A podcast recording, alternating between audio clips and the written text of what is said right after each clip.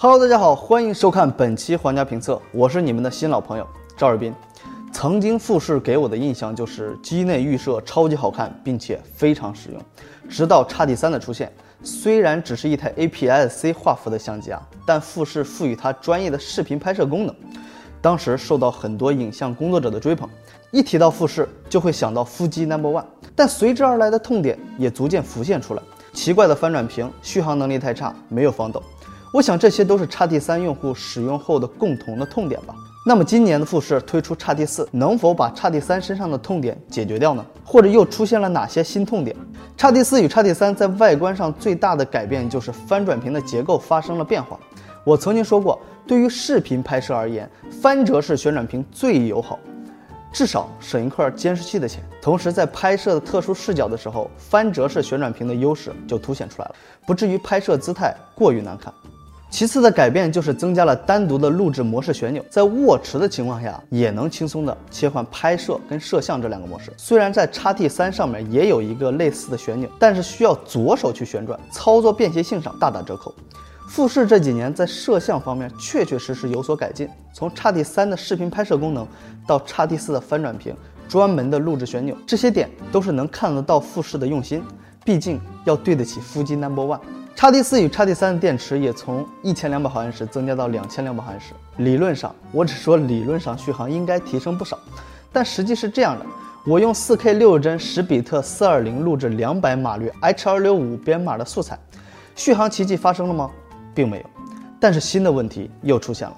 当到达复试限制二十分钟录制时长的时候，机器画面显示内部温度达到上限，请关闭相机并待其冷却。我尝试继续录制啊，但是很遗憾，温度过高的警示语很快又出现在画面中，我不得不停止录制。当我在众多接口中发现 x D 四支持 DP 快充的时候，我不禁联想到发热自动关机的问题，我的心凉透了。就连手机边充边玩的时候都会发热严重。难道富士不知道吗？机身发热的情况确实存在。我想富士意识到这一点，所以限制录制时长。从侧面来说啊，富士并不想让用户长时间的拍摄，甚至不想边充边拍。不过拍点文艺短片就非常合适了。电池的续航不用担心。值得注意的是，H 二六五的编码对于后期处理起来压力还是非常大的。我不禁又想起到机身发热的问题。H 二六五对于 x T 四本身的算力就很大。机身发热严重，肯定也有它的责任。假如真有长时间拍摄录制的需求，可以尝试降低分辨率、码率、编码格式来缓解发热。毕竟最大的发热源是 CMOS，物理降温作用其实并不大。除非在 CMOS 附近安装散热风扇，估计啊要等到 x T 五了。x T 四相比 x T 三的防抖也有提升，官方说是六点五级的防抖。这么一说，比 GH 五的防抖还要稳，心里小激动了一下。终于不用为 G H 五的对焦妥协了。X T 四在防抖的功能上有两个选择，一个是机身稳定加镜头稳定，会有一点一八倍的裁幅。不过要简单说一下，富士的镜头大部分都是老镜头，我使用的三五一点四、幺六五五二点八均不带镜头防抖。x T 四还有另外一个选择，就是在机身稳定与镜头稳定的基础上增加数码稳定，这就会有一个一点二九倍的裁幅，且不能在升格的情况下使用这个稳定选项，这就需要大家取舍了。要画幅还是要稳定？如果要画幅，还是老老实实的上稳定器。